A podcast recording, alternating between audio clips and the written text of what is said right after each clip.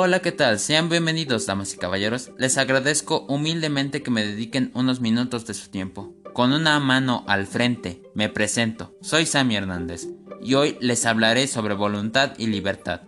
Como introducción quisiera comentar lo siguiente. Intentaré hacer en el menor tiempo posible una explicación de estos conceptos y explicar su relación. Sin más, comenzamos. Definición de voluntad. La voluntad es uno de los rasgos psicológicos de los seres humanos, que en buena medida convendrá en determinar sus acciones, no solamente conociéndolas, sino también dirigiéndose intencionalmente hasta donde se lo proponga. Básicamente es la facultad que disponemos para hacer algo.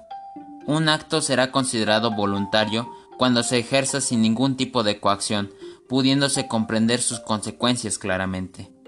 Sin la presencia de la voluntad, los individuos seríamos incapaces de hacer lo que necesitamos realmente, y mucho menos podríamos conseguir aquello que planeamos. Definición de libertad. Cuando alguien tiene la capacidad de tomar una decisión sin que ésta sea impuesta por otro, se define como libertad. La libertad es la capacidad de que se opte según el propio criterio. Este tipo de definición puede llevarnos a considerar su propia naturaleza a medida que no se supedita a ningún criterio exterior.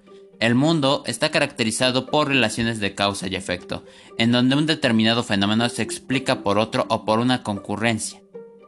A su vez tendrán su fundamento en fenómenos alternos, extendiéndose la cadena de causas y efectos de modo indefinido. Por el contrario, la libertad no puede encontrar su fundamento o causa en ningún aspecto exterior más allá que la propia voluntad. No obstante, cabe señalar que la libertad tiene límites. Asimismo, cuando se dice que el hombre es libre, quizás sea más preciso decir que su voluntad lo es, en la medida en que puedan existir circunstancias que limiten enormemente el campo de acción de una persona. Relación de voluntad y libertad. La característica esencial de los seres humanos consiste en que tenemos la capacidad de conocer y de querer.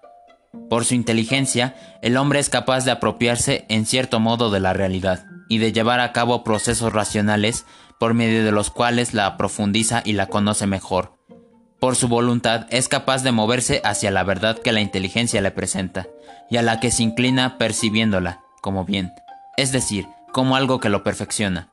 Por otro lado, la libertad se finca en ambas facultades, ya que un acto libre es aquel que se lleva a cabo con conocimiento y voluntad. Decir que poseemos libre albedrío significa que podemos saber lo que hacemos y además que podemos decidirnos a hacerlo. Llevar a cabo o no una acción porque sabemos y queremos no es otra cosa que decir que somos responsables de nuestros actos, siempre que tengamos estas notas, saber y querer. Por eso, la libertad es lo que permite el crecimiento y la madurez humana, pero al mismo tiempo es lo que puede explicar el mal moral, a nivel individual y social, porque los hombres pueden elegir entre el bien y el mal. En resumen, podemos decir que la voluntad es la capacidad que tenemos como personas para decidir si realizamos algo o no, pero con base en nuestro conocimiento. La libertad toma parte de ambos para formar nuestro criterio, y veremos que no hace cambios a nuestro entorno, sino es un cambio interno.